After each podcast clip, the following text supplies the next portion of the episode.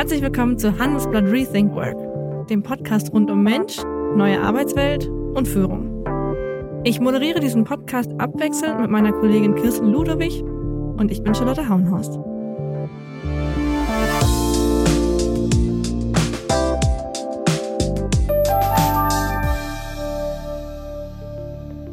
Herzlich willkommen zu einer neuen Folge Handelsblatt Rethink Work. In der heutigen Folge geht es um Chatbots und wie sie die Arbeit von HR-Abteilungen verändern können. Aber keine Sorge, ich habe uns allen erspart, dass ich jetzt diese Moderation von einer KI habe schreiben lassen. Mein heutiger Gast für diese Sendung ist Georg Pepping. Pepping ist seit 2010 der Geschäftsführer für Personal und Arbeitsdirektor bei T-Systems. T-Systems, das ist eine Tochterfirma der Telekom, die international IT-Dienstleistungen für Unternehmen anbietet, also zum Beispiel den Umzug auf die Cloud, aber es geht eben auch um den Einsatz von künstlicher Intelligenz, die ja in den vergangenen Monaten besonders viel diskutiert wurde. Pepping selbst sagt, dass Chatbots, wie jetzt zum Beispiel ChatGPT, maßgeblich verändern werden, wie HR-Abteilungen arbeiten, wie sie zum Beispiel mit Bewerbern umgehen, aber auch im Personal Branding. Und mich interessiert natürlich auch, wie es seinen eigenen Job verändern wird. Herzlich willkommen, Georg Pepping. Vielen Dank für die Einladung. Herr Pepping, jetzt muss ich erst mal fragen, welche Teile Ihres Jobs würden Sie sagen, könnten denn heute bereits von einer KI übernommen werden? Ah, ich glaube, viele Dinge, wo ich äh, um Rat gefragt werde, wenn es dann äh, etwas ist, was sich aus äh, Dingen erschließt, von Texten und und und oder Dingen einfach wissen, was man greifen kann. Ähm, nicht das persönliche Erfahrungswissen, was man natürlich auch einbringt in den Job. Das sind Dinge, die da äh, wird sicherlich nach vorne gesehen. Beratungsfunktionen, Wissensfunktionen, äh, die werden, die mit meinem Job auch einhergehen, in, äh, die werden sicherlich dadurch zumindest mal unterstützt, vielleicht in Zukunft auch in Teilen ersetzt werden. Aber gibt es jetzt gerade schon Dinge, von denen Sie sagen, das würde ich jetzt zeitnah auslagern, weil muss ich eigentlich nicht mehr selber machen? Ah, ich weiß gar nicht, ob äh, jetzt in meiner Position äh, glaube ich eher, dass es Dinge gibt, die ich dann wieder zu mir zurückholen kann. Also sprich, wenn es darum geht, äh, Präsentationen zu erstellen oder Vorträge zu erstellen, sind natürlich Dinge, wo ich, ich heute Hilfe in Anspruch nehme ja, äh, Ideen einbringe, aber dann äh, auf die Hilfe meiner Mitarbeiterinnen und Mitarbeiter zurückgreifen kann. Und das sind Dinge, die äh, natürlich mit einer solchen Chat-GPT und wenn man draufschaut, kann man relativ schnell selber äh, Dinge erstellen und äh, die Dinge, die man äh, vorher vielleicht ausverlagert hat, kann man auch wieder zurückholen. Also das heißt, ich, äh, es hat, glaube ich, beide Entwicklungen. Ein Stück weit, das äh, KI wird uns auch ermöglichen, Dinge wieder selber zu tun und schnell, äh, sehr effizient tun zu können. Das auf meinem persönlichen Job, aber ansonsten wird es natürlich die HR-Arbeit in vielen Teilen verändern, tut es schon heute. Mhm. Ja, äh, wie Chatbots Einzug gehalten haben und jetzt kommt halt eine sehr starke Weiterentwicklung davon und deswegen wird es äh, in vielen Teilen die HR-Arbeit, wie sie heute erledigt wird, verändern. Genau, wir sind hier auch in einem Podcast zum Thema New Work. Ähm, tatsächlich gab es hier bereits in der HR-Welt in den vergangenen Jahren ein paar Veränderungen ich werfe jetzt mal so die Buzzwords hin, Fachkräftemangel, die Generation Z, die ganz andere Ansprüche hat an Arbeit, flexible Arbeitszeiten, Homeoffice seit Corona. Ganz konkret, welche Rolle wird denn KI für HR zukünftig spielen aus Ihrer Sicht, gerade in diesem Konglomerat an Veränderungen, das wir beobachten? Ah, ich, also mein Blick auf das Thema Künstliche Intelligenz viel diskutiert. Ich glaube, wir sehen jetzt die ersten ähm, realen Dinge. ChatGPT ist sicherlich eine, äh, ein erstes Thema. Ähm, Large Language Modelle, die in fantastischer Qualität äh, Texte produzieren können, ähm, auch Kalkulationen durch äh, pro, kleine Programme schreiben können. Ähm, das ist sicherlich äh, erst am Anfang einer Entwicklung und ich denke, dass man diese Entwicklung auch nicht unterschätzen darf. Ähm, wie spielt's rein? Ah, ich glaube, dass äh, in generell, was man sehen kann, schön auch an der Pandemie, dieses Zusammenspiel von Mensch, Maschine oder Mensch, Technologie verändert sich. Und diese Schnittstelle, mhm. wie sie heute definiert ist, das wird ein laufender Prozess sein, die sich an vielen Stellen neu definiert. Sie wird vielleicht in Teilen dazu führen, dass äh, auch bestimmte Dinge äh, jetzt äh, komplett autonom durch Systeme gemacht werden können. Braucht noch ein bisschen Zeit, aber das wird sicherlich auch kommen. Ähm, aber am Ende des Tages ist es eine Verschiebung, eine laufende von, ich nenne es mal Mensch- und Maschine-Schnittstelle. Und in welche Richtung verschiebt sich diese Schnittstelle? Zweierlei Sachen. Also der eine Punkt ist sicherlich uns auch ähm, ähm, wichtig geworden für uns und auch erlebbar, gerade finde ich durch die Pandemie, dass ähm, äh, Dinge, wo wir uns persönlich Zeit füreinander nehmen und aber auch, äh, wo das persönliche Gespräch und das physische Zusammenkommen äh, im, im wirklich gegenüber sitzen. Das heißt, wir wiederentdecken auch äh, den Wert von menschlicher Interaktion mhm. ja, und einer tieferen menschlichen Interaktion. Und auf der anderen Seite, äh, wo Themen, die ähm, einfach einfacher ähm, erbracht werden können durch Nutzung von Technologie. Und jetzt ein klassisches Beispiel war ja, wer hätte vor der Pandemie gedacht, dass viele Tätigkeiten, die wo wir vorgesagt haben, dafür muss man sich treffen, physisch mhm. muss zusammenkommen. Ich nehme mal das Beispiel ähm, Vertrieb, klassisch äh, im jetzt in unserem Geschäft der sogenannte B2B-Vertrieb. Mhm. Da war es typischerweise so, ich muss zum Kunden raus, ich muss mich beim Kunden treffen. Ähm, ein Beispiel dafür, heute werden viele äh, ähm, Projekte, die wir machen, viele äh, Geschäfte, die wir abschließen mit Kunden, die Interaktion findet virtuell statt oder zumindest mal hybrid statt. Zweites Thema, ähm, sicherlich auch etwas, wenn wir mit agilen Methoden Software entwickeln. Auch da gab es einen vor der Pandemie einen starken Überzeugung, eine starke Überzeugung, dafür müssen die Teams vor Ort zusammenkommen. Und das heißt, wir haben dann auch Teams aus unterschiedlichen Ländern zusammengebracht, in eine, in, in ein, eine, eine Räumlichkeit mal zusammen dann äh, gearbeitet im, im Scrum-Modus mit, mit Daily Stand-Ups und und und. Und auch da haben wir gelernt, nein, auch das kann man in, jedenfalls in großen Teilen virtuell machen. Und hier ein Beispiel, was, was ich sehr beeindruckend finde, ist die Corona One App, die wir zusammen mit SAP entwickelt haben. Ist ja über 40 Millionen Mal heruntergeladen worden. Die ist in sieben Wochen die erste Version rein virtuell. Die Teams haben rein virtuell, die haben sich nicht einmal physisch treffen können durch den Lockdown. Ist in sieben mhm. Wochen virtuell ähm, geschaffen worden. Und es zeigt äh, halt Möglichkeiten, wie Technologie genutzt werden kann. Aber es muss äh, äh, aus meiner Sicht laufender Prozess. Ich muss mir gut überlegen, welche Sachen kann ich ersetzen, welche auch nicht. Und ich muss diese Schnittstelle immer neu auch ja, ausregulieren, ausprobieren, evaluieren. Und einige Dinge, die wir äh, auch herausgefunden haben, die wir vorher vielleicht äh, oder jetzt in der Pandemie virtuell gemacht haben, die holen wir auch zurück in den physischen Raum, weil wir gelernt haben, dass äh, mit zunehmender virtueller Arbeit äh, bestimmte Dinge auch im persönlichen Kontakt äh, wichtig sind und ansonsten Bindung zum Unternehmen, zum Menschen, zum Team verloren geht. Aber wenn ich das jetzt übertrage, was Sie gerade gesagt haben über die Teams und die Frage, ob die sich treffen müssen persönlich oder ob virtuell reicht, bezogen jetzt mal auf so äh, Chat-Roboter und ChatGPT ist da ja nur ein Beispiel. Heißt das auch, dass wir vielleicht gerade lernen, dass das Gespräch, was wir führen, nicht immer mit einem Menschen stattfinden muss? Es muss es nicht. Und wenn ich mir heute anschaue, ähm, jetzt auch ein kleines Beispiel, äh, wenn ich mir angucke, ähm, es ermöglicht natürlich auch Technologie erstmal asynchron zu arbeiten, also zeitlich. Ja? Und wenn man, wenn Sie in meinem Unternehmen, wir arbeiten über 20 Länder, unterschiedliche Zeitzonen, die Kom äh, Kommunikation muss ja nicht immer synchron stattfinden. E-Mail ist ein klassisches Beispiel für eine asynchrone äh, Kommunikation. Ähm, und man ist ja auch nicht immer, wir sind ja auch nicht immer gleichzeitig erreichbar. Das ist der eine Punkt. Der zweite Punkt ist äh, natürlich, wenn ich so ähm, Beispiel, heute Morgen kam noch die Nachricht, dass ähm, Automobilhersteller jetzt überlegen, ähm, ChatGPT einzusetzen, um äh, Handbücher zu ersetzen. Ja? Mhm. Also sprich Assistenzfunktionen, technische Unterstützungen, wo ich einfach mal einen Rat brauche. Heute, da gehe ich heute vielleicht ins Internet rein und äh, ich google das. Ähm, vielleicht habe ich schon äh, in der Vergangenheit über Sprachassistenten wie Alexa und andere Dinge gemacht und morgen mache ich das über ChatGPT. Also von daher, es wird einen großen Teil geben, wo ich nicht die Konversation und die, den Austausch mit einem Menschen Menschen brauche. Aber wenn Sie da jetzt mal konkret werden auf Ihren Bereich, also auf den HR-Bereich, was glauben Sie denn, wo braucht es noch persönliche Kommunikation und wo werden wir das vielleicht outsourcen? Also werden Vorstellungsgespräche noch persönlich stattfinden oder wird da vielleicht eine KI den ersten Aufschlag machen?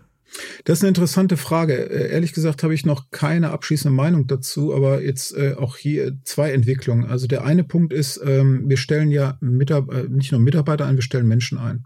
Mhm. Von daher glaube ich, dass das persönliche Interview und äh, ob das jetzt per Video stattfindet, aber ich glaube, dass das nach wie vor eine Rolle spielt. Und mhm. ähm, insoweit ähm, glaube ich nicht, dass es klug wäre, das komplett zu ersetzen.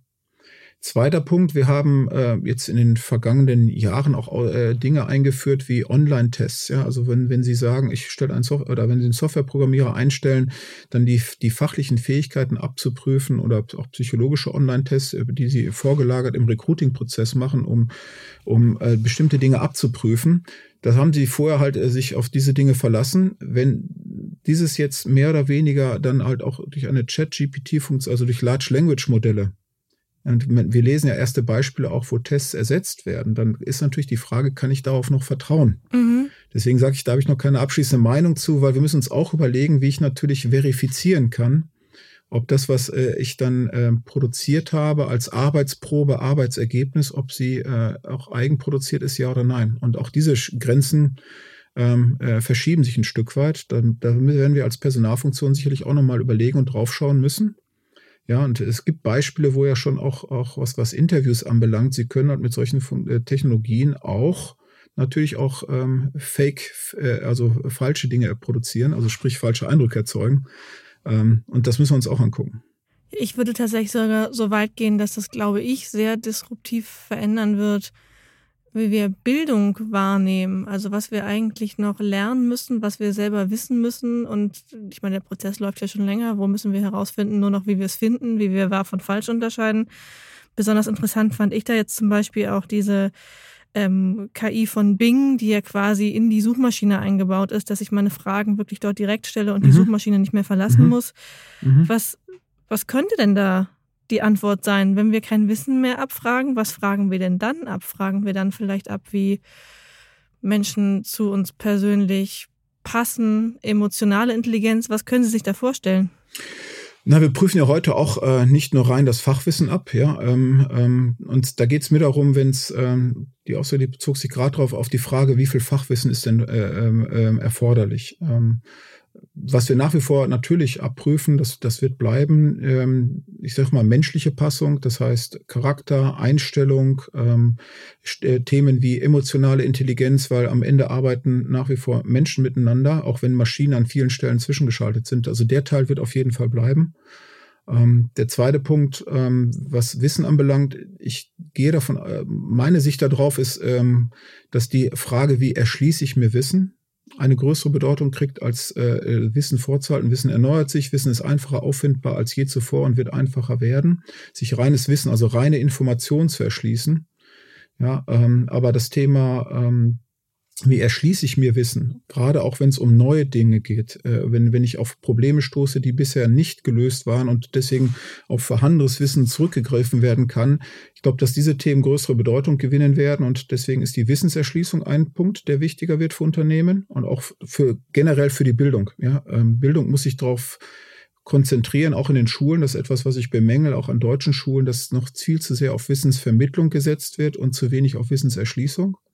Mhm. Und der zweite Punkt, den haben Sie gerade ähm, äh, angesprochen, das kritische Auseinandersetzen mit ähm, generierten Inhalten, ja, mit, mit äh, aus Daten generierten Informationen. Ja, Information heißt ja noch lange nicht daraus, äh, dass daraus Wissen wird und aus Wissen ist noch lange keine Weisheit geworden. Das ist sicherlich äh, ein ganz, ganz kritischer Punkt und auch da sehe ich äh, das im, zum Beispiel im Umgang mit sozialen Medien. Das sehe ich auch bei meinem Sohn. Die Frage nämlich, eine Meinung wiederzugeben, die ich aufgeschnappt habe oder ähm, aufgenommen habe über soziale Medien die zu hinterfragen kritisch, die, die, die Quellen zu hinterfragen. Ich glaube, dass das eine ganz, ganz wichtige Fähigkeit werden wird. Und der dritte Punkt, der aus meiner Sicht wichtig ist, dass je mehr wir uns abstützen auf ähm, technische Systeme, Algorithmen, dass wir zumindest die Grundzüge und die Chancen und Risiken verstehen. Also wie funktioniert ein Large Language Modell à la ChatGPT? Mhm. Ja, ist ein großer Wahrscheinlichkeitsrechner. Aus an vorhandenen Texten werden ja dann die nächsten Wörter errechnet. Und auch das sind, sind für mich drei Bereiche, die wissen, äh, die, die wichtig sind für das Thema Bildung und ähm, demzufolge auch wichtig, nicht nur in der betrieblichen Bildung bei, im Unternehmen, sondern sehr wichtig auch für Universitäten und viel, viel wichtiger noch für die Schulen. Aber da noch mal eine Nachfrage, wie prüft man das konkret ab? Also wenn Sie jemanden einstellen, wie, wie können Sie zukünftig erfassen, ob die Person kritisch denken kann, Dinge hinterfragt? Legt man der dann ein Fake-Text von einer KI geschrieben und die Person soll die Fehler finden oder was wäre da eine Möglichkeit? Naja, was wir heute machen, ist, wenn wir äh, Einstellungsinterviews äh, führen, geht es natürlich auch darum, dass wir Probleme schildern und sagen, Mensch, äh, hier ein ganz praktisches Problem, wie würdest du denn herangehen? Mhm. Ja, die, die, die, klassischen Fragen oder ich bin jetzt äh, äh, gerade im Unternehmen angefangen, wie würde ich denn herangehen? Wie würde ich denn meinen Job anfangen? Wie würde ich das denn äh, mich dann ja dort einfinden? Ähm, so, das heißt, über solche Themen versuchen uns natürlich äh, oder äh, abzuprüfen, wie erschließe ich mir Wissen, wie gehe ich an ein Problem, an eine Problemlösung heran. Und meine Aussage bezog sich darauf, ähm, wir haben angefangen, äh, an bestimmten Stellen, Beispiel Arbeitsproben, ähm, über Online-Tests, äh, Softwareprogrammierung, da Teile im Recruiting-Prozess zu ersetzen. Und wenn diese Arbeitsproben natürlich äh, künstlich generiert werden können, dann kann ich nicht mehr beurteilen, mhm. ob sie denn selber erstellt wurden. Und deswegen kann es durchaus sein, dass wir vermehrt dann auch äh, diese Arbeitsproben oder diese die, mehr mehr Teile auf strukturierte Interviews verwenden werden oder auf online äh, auf auf reale Assessments Realtime, weil ich äh, die äh, äh Online Assessments nicht mehr auf Richtigkeit oder auf auf äh, Wahrheit überprüfen kann. Mhm. Es war noch eine offene Frage, müssen wir diskutieren, ist noch sicherlich zu früh. ChatGPT ist seit November verfügbar und hat uns gezeigt, wie stark natürlich ähm, Large Language Modelle hat uns einen Eindruck gegeben. Da sind wir erst am Anfang, aber ich finde, das ist eine offene Frage, die wir als Personaler auch äh, diskutieren müssen. Sie haben vorhin einen interessanten Satz gesagt. Sie haben gesagt, äh, wir stellen nicht Mitarbeiter ein, sondern Menschen und dass es dementsprechend nicht klug wäre, diese Kennenlerngespräche nicht persönlich zu führen. Nun ist die andere Seite der Medaille ja aber auch, dass wir einen massiven Fachkräftemangel haben und ich vermute, gerade Sie in Ihrer Branche äh, können ein Lied davon singen, ja. wie schwierig es ist, überhaupt noch Bewerberinnen und Bewerber zu finden für bestimmte Jobs oder auch ähm, wie schwierig es ist, Leute zu finden, die ähm, die HR machen. Von daher, das eine ist jetzt sozusagen das, was wünschenswert wäre, persönlicher Kontakt. Die andere Frage ist für mich aber auch, was ist denn noch machbar? Also inwiefern können wir uns das überhaupt noch so aussuchen, wen wir einstellen, ähm, wie wir da vorgehen? Manche sagen ja auch, zukünftig werden die Unternehmen sich eher bei den Leuten bewerben müssen als andersrum. Wie ist da Ihr Blick drauf? Also erster Punkt ist in der Tat, wir haben einen großen Fachkräftemangel gerade in technischen Bereichen. Das, das, das in Deutschland fehlen allein, wenn ich das richtig weiß, 137.000 haben wir offene Stellen derzeit, was ähm, IT oder, oder und, und digit, äh, digitale Tätigkeiten anbelangt.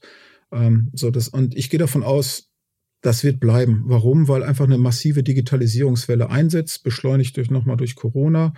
Und das betrifft nicht nur die Anbieter von Technologie oder äh, IT-Service-Unternehmen wie mein Unternehmen, sondern das betrifft natürlich auch ähm, jetzt Kundenunternehmen. Auch hier findet Digitalisierung statt.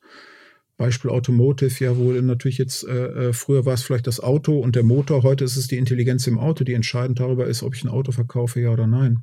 Mhm. So, das heißt, Fachkräftemangel wird bleiben. Zweiter Punkt ist, der Arbeitsmarkt ist global. Und die, äh, das, äh, die, die, ähm, das hybride Arbeiten hat sicherlich dazu geführt, dass auch die Frage von wo wird gearbeitet, also das hybride Arbeiten ist gekommen, um zu bleiben.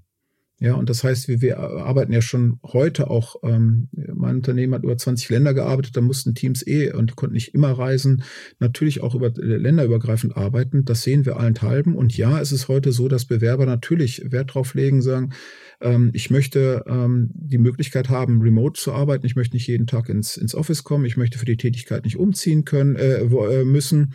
Ähm, ich möchte die Möglichkeit haben, zum Beispiel nicht in Ballungszentren zu wohnen, wo die Mietpreise hoch sind. Das heißt, Unternehmen müssen sich darauf einstellen, adaptieren. Das tun wir auch. Wir erm-, ermöglichen das. Aber wir brauchen trotzdem den persönlichen Austausch. Und je mehr ich über Distanz arbeite, umso mehr bräuchte trotzdem ein Vertrauen, was ich aufbaue zu Menschen. Und wir müssen Wege finden, wie wir das tun. Das heißt, äh, meine Überzeugung ist, hin und wieder muss man sich treffen, vielleicht nicht so häufig. Äh, man muss sich vielleicht am Anfang äh, häufiger treffen, später, wenn man eine bestehende Arbeitsbeziehung hat, weniger. Aber wir müssen Wege finden, wie ich den menschlichen Kontakt über Distanz aufrechterhalte und die menschliche Bindung. Ja, und demzufolge auch da wieder, wir müssen es neu attestieren. Ja, aber sich hinzustellen, zu sagen, naja, wie in, wie in der Vergangenheit, ähm, der Arbeitsort ist hier in Bonn und äh, du musst nach Bonn umziehen und bitte fünf Tage im Büro, die Arbeitswelten, die gab es schon länger nicht mehr und die gibt es heute auf keinen Fall. Man wird es in Zukunft auch nicht geben. Ich frage mich immer so ein bisschen, ob dieses mit dem persönlichen Kontakt, der uns so wichtig ist, ob das nicht auch sehr unsere Sicht heute auf dieses Thema ist, weil wir es halt auch so gelernt haben. Also wir hatten zum Vorgespräch darüber, ihr, ihr Sohn ist 14 und ähm, wächst äh, sehr digital auf. Mein Sohn ist fünf und ist auch schon mit allen digitalen Möglichkeiten vertraut. Mhm. Und ich frage mich manchmal, ob wir da ähm, wenn wir über diese junge Generation reden, die sich die Jobs ja einfach gesprochen aussuchen kann. Also ähm, wo einfach es ein sehr viel, äh, sehr viel, ein sehr viel breiteres Jobangebot geben wird für sehr wenig Leute.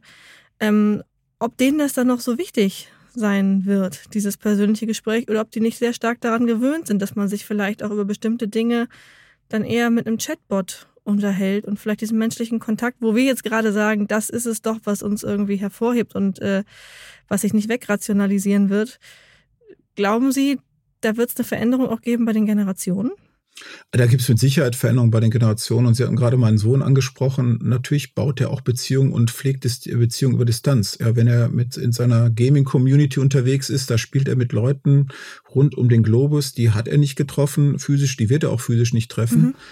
Ähm, das heißt, natürlich ist, ähm, gibt es dort einen anderen Zugang zur Technologie, Nutzung und für den ist das völlig normal. Zweiter Punkt ist aber auch, ähm, das, das sehe ich auch bei ihm, aber das sehe ich jetzt auch bei uns hier im, im Unternehmen.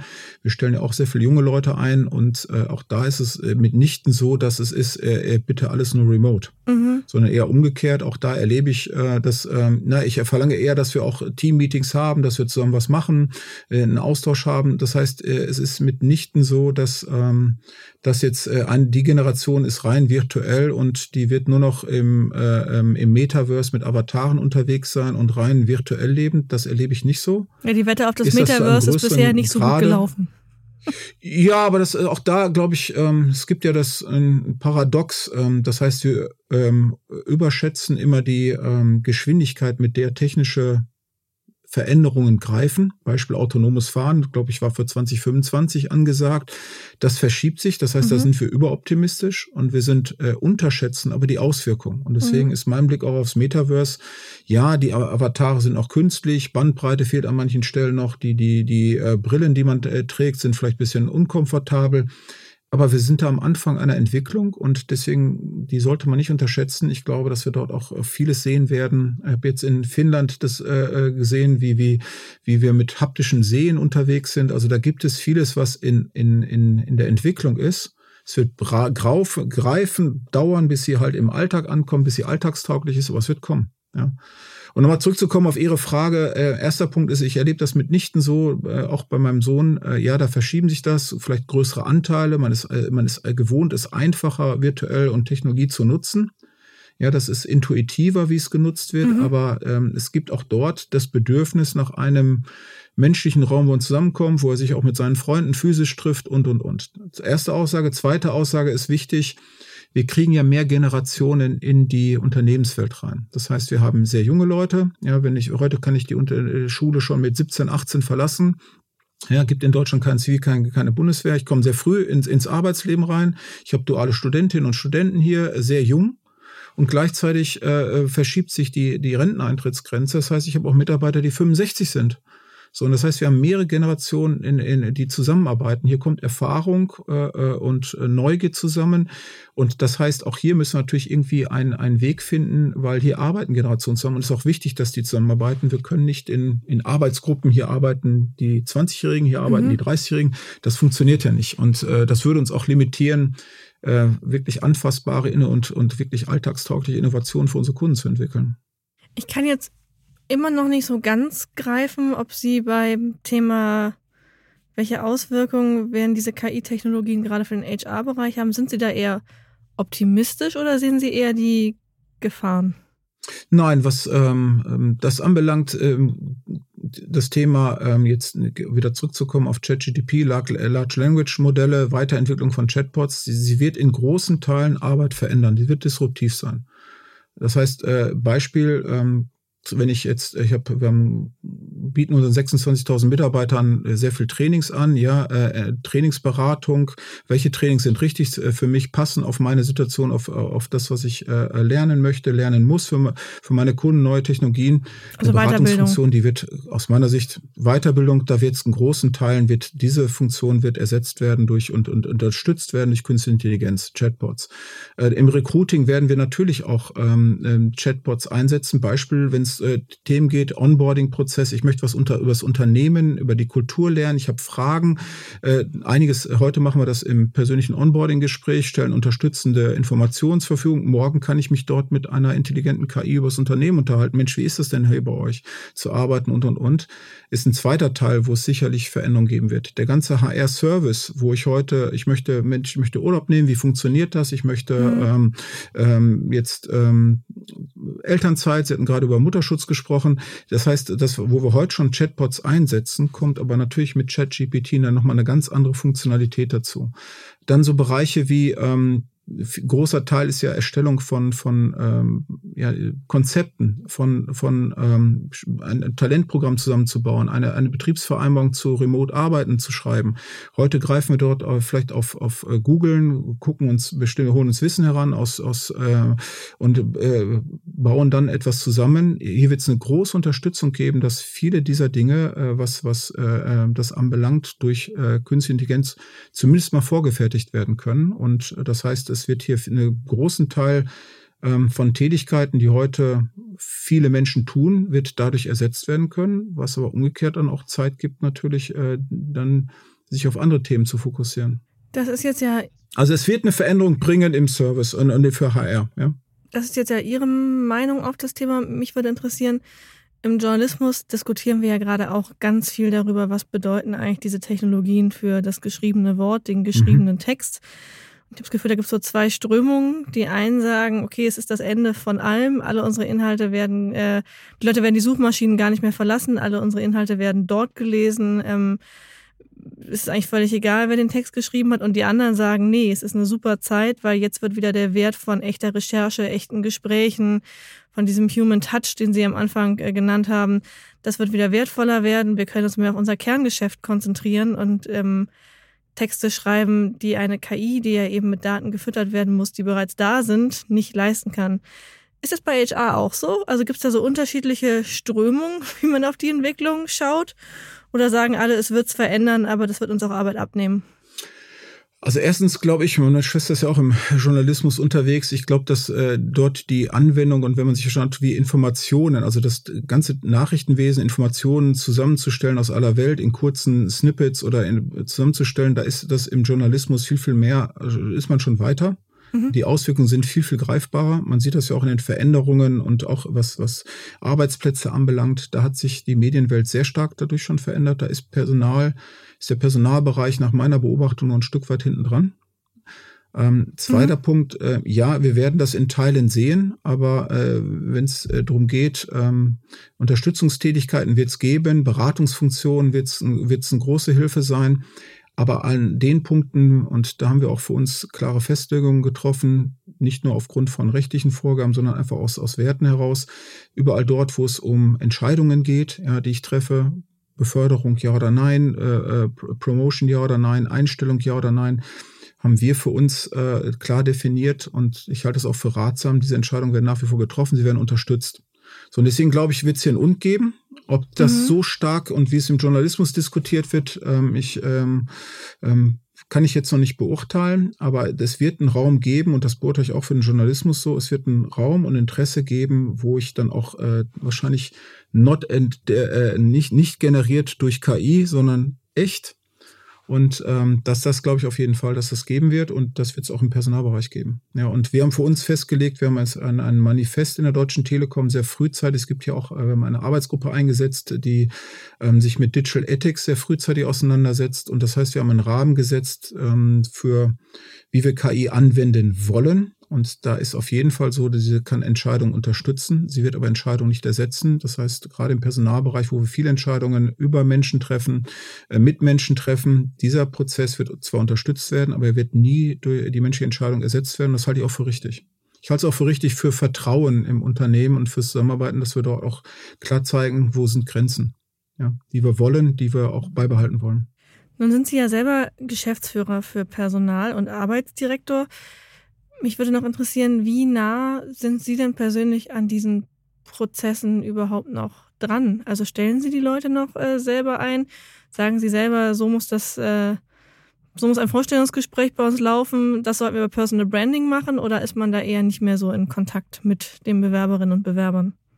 Na, ich bin ja selber persönlich äh, immer dann involviert, wenn wir ähm, für Führungspositionen mhm. oder sehr äh, herausgehobene Expertenfunktionen äh, Menschen suchen fürs Unternehmen. Ja, da bin ich dann auch persönlich in Interviews involviert und auch in den, in den Einstellungsprozess. Und natürlich äh, habe ich das Bestreben, äh, durch den direkten Austausch äh, äh mit äh, meinen Mitarbeitern und Mitarbeitern, die es verantworten, die es tun, äh, nah dran zu sein.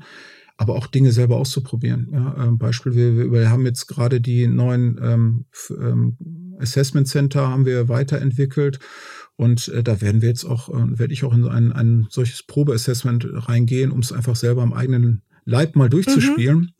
Ähm, um ja dann auch eine fundierte Meinung bilden zu können. Teilen Sie dann die Ergebnisse auch mit der Mannschaft? Ja, natürlich. Also ich, ähm, es ist ja so, wir versuchen eine sehr offene Unternehmenskultur zu pflegen. Das heißt, hierarchieübergreifend, äh, dass jeder seine Meinung einbringen kann und dass wir, sehr, äh, dass wir transparent sind und dass wir natürlich auch äh, teilen, was läuft gut, was läuft weniger gut, was ist mein Eindruck davon und äh, alte Sprichwort, vier Augen sehen mehr als zwei. Meine Meinung ist da eine von vielen, ist nicht die, immer die ausschlaggebende und soll so auch nicht sein. Ja. Und ich hatte einfach schon gesagt, Sie sind ja schon äh, relativ lange dabei, seit 2010.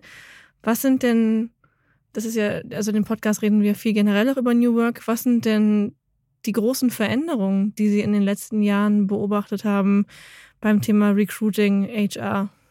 Wenn Sie es auf drei sich festlegen müssten.